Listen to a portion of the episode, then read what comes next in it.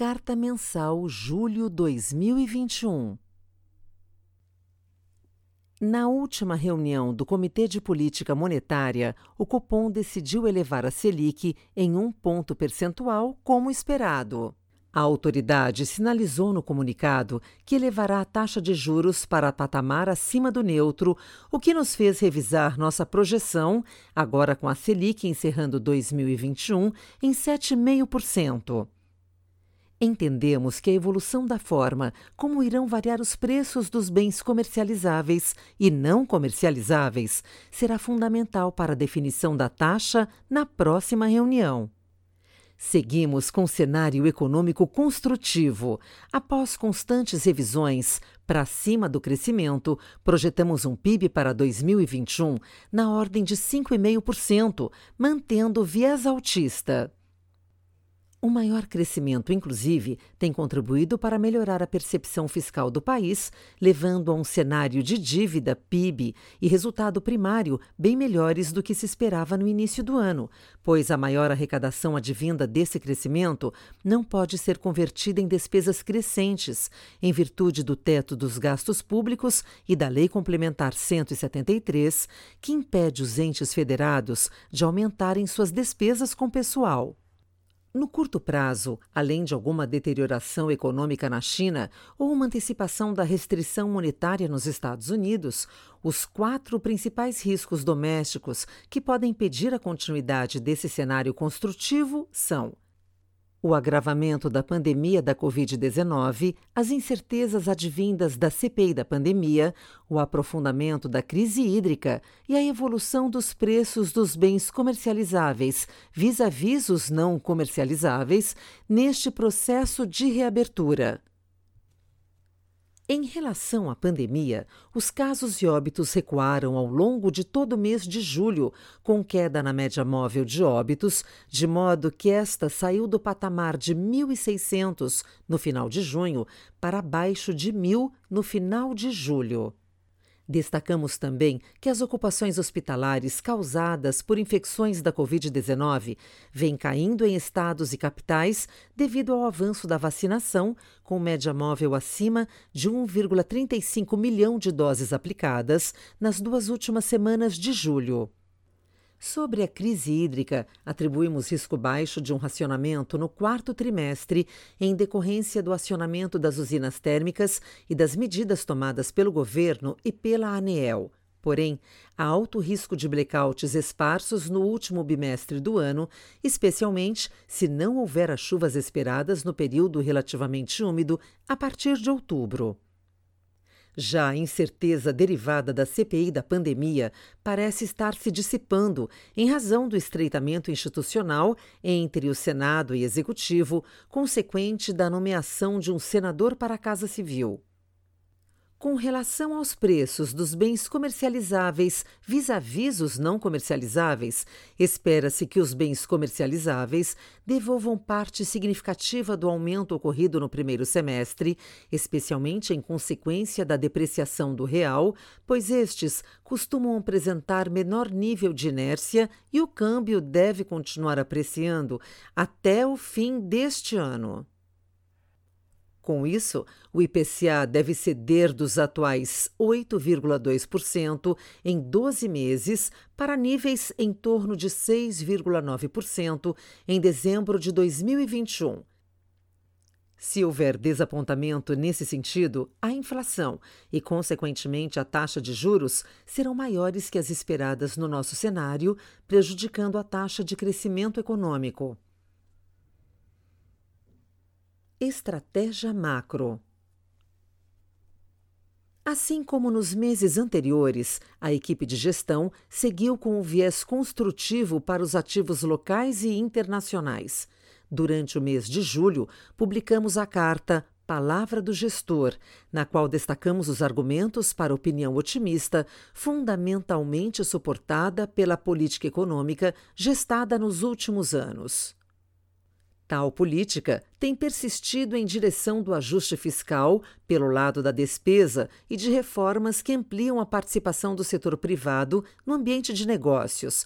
A exemplo da reforma trabalhista, retomada dos leilões de concessão para exploração de petróleo, lei impulsionadora de concessões do saneamento, abertura do mercado de gás, privatização da Eletrobras, lei de recuperação judicial, etc. Conjunturalmente, consideramos alguns riscos que ameaçam esse cenário, com atenção especial para o alto nível de inflação corrente nos Estados Unidos, podendo levar o Fed a retirar os estímulos fiscais e monetários mais cedo que o esperado. No Brasil, a cautela é justificada pelos impactos de uma crise hídrica mais severa, assim como as decorrências negativas oriundas do ambiente político tanto pela CPI do Covid-19 como pela antecipação da disputa pela presidência em 2022. A maior contribuição negativa no mês veio das posições compradas em bolsa, com destaque para a queda do Ibovespa, especialmente no último dia do mês. As exposições nos índices americanos, europeus, japonês e no índice de mercados emergentes também registraram perdas. No mercado de câmbio, a posição comprada em real contra uma cesta de moedas acumulou prejuízos, acompanhando a desvalorização específica da moeda brasileira. Dentro desta cesta, a equipe carregou exposição vendida principalmente em dólar americano e em menor magnitude no peso mexicano, rand sul-africano, dólar australiano e euro. O fundo também carregou posições menores compradas em iene japonês, franco suíço, dólar canadense e coroa norueguesa. Em juros, mantivemos o viés mais cauteloso, carregando pequenas posições aplicadas na curva, mantendo a componente de trading elevada. Com a alta das taxas em praticamente toda a curva, o portfólio acumulou perdas. Ainda no mercado de renda fixa, a proteção comprada nas taxas longas dos Estados Unidos também registraram perdas em função do fechamento das taxas das treasuries. Por fim, o fundo registrou perdas com a proteção realizada através da venda do ouro, assim como com o book sistemático de prêmio de risco alternativo. Nossos fundos macro tiveram um mês de performance negativa. O Azequest Multi fechou o mês de julho com queda de menos 0,89%.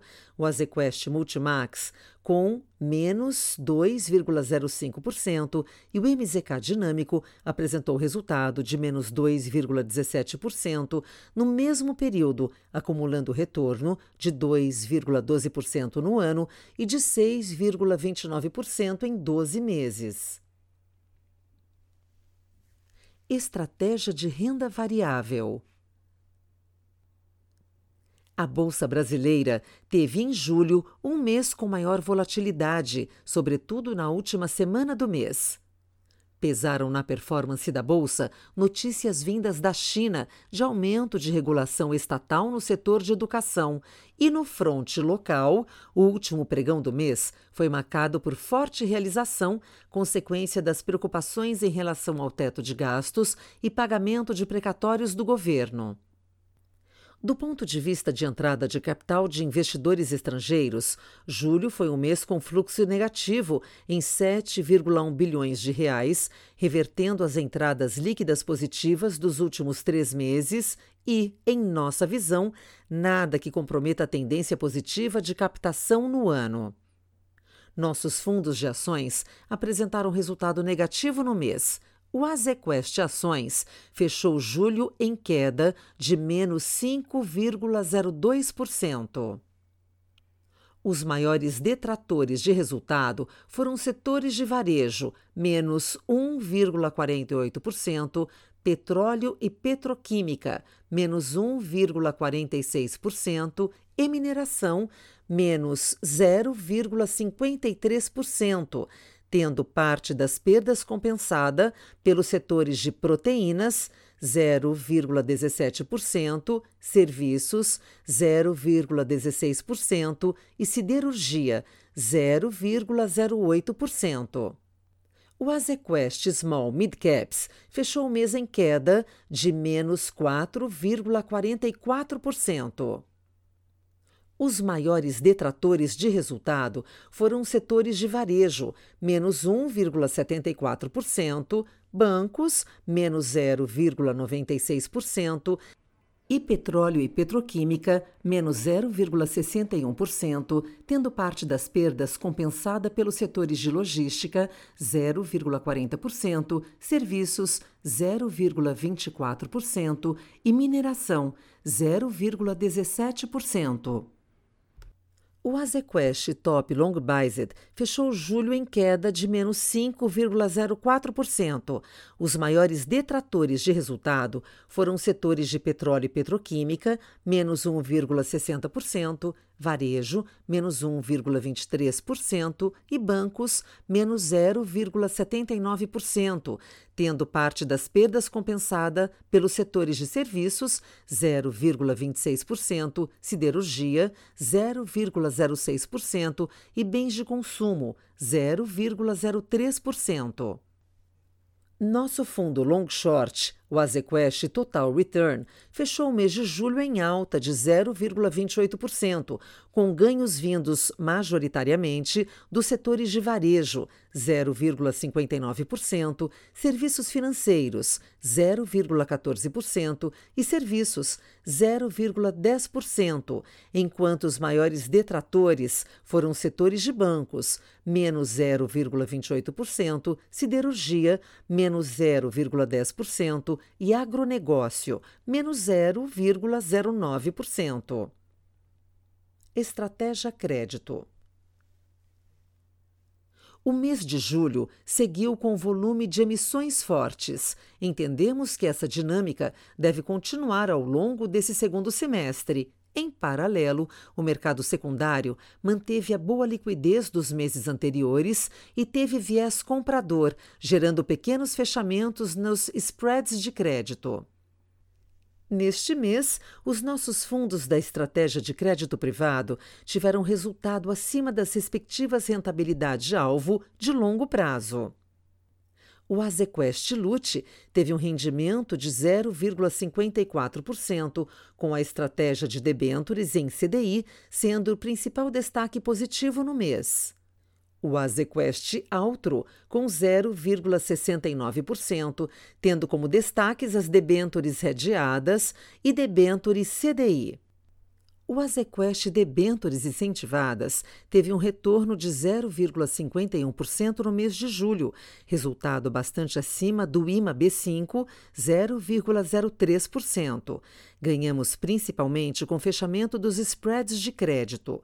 O Azequest Supra teve um rendimento de 0,65% no mês de julho, resultado em linha com a rentabilidade de alvo de longo prazo pensada para o fundo.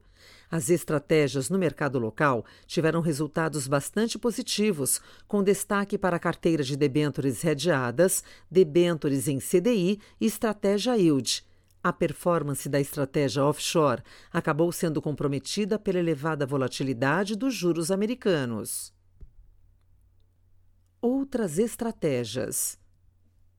Os fundos de arbitragem tiveram performance bem acima do CDI, evidenciando uma tendência de recuperação dos resultados no ano. O fundo Azequest Low Vol encerrou o mês com 0,70% e o Azequest Termo 0,39%. Em relação ao fundo Azequest Azimuth Equity China, em julho, o mercado de ações chinesas foi marcado por altos níveis de volatilidade. As mudanças de regulamentação das empresas nos setores de educação, internet e imobiliário exasperaram o sentimento dos investidores e foi o catalisador da volatilidade durante o mês aumentou a percepção por parte do mercado de que as mudanças na política da China se tornarão imprevisíveis e que iniciativas como essas poderão chegar em outros setores da economia. No entanto, em nossa opinião, essas políticas são direcionadas a setores específicos e não se tratam de mudanças de regras para o setor privado como um todo, como alguns acreditam.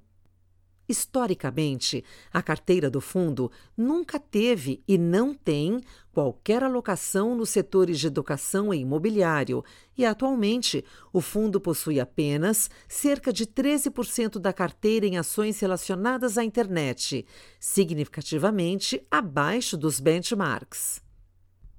Embora um aumento na incerteza justifique alguma reprecificação das ações chinesas, acreditamos que a recente realização foi desproporcional e não corresponde aos sólidos fundamentos da economia e da China corporativa. Apesar dessas últimas manchetes negativas, julgamos que nada mudou fundamentalmente entre agora e um mês atrás, ou desde o início do ano, tanto de uma perspectiva macro, continuamos esperando um crescimento do PIB de 8% em 2021, quanto corporativa. Projetamos que crescimento dos lucros das empresas listadas em 2021 será de cerca de 30%. Acreditamos que o mercado já se estabilizou e absorveu essas últimas notícias, e, juntamente com uma mudança recente na política monetária, removendo o risco de aperto monetário em 2021, entendemos que isso remova a maior parte das incertezas para o mercado de ações no curto prazo. Seguimos satisfeitos com as empresas em nosso portfólio e estas seguem com valuations atraentes, tanto em comparação com outras ações da China e em comparação global, e continuam a exibir boas perspectivas de valorização.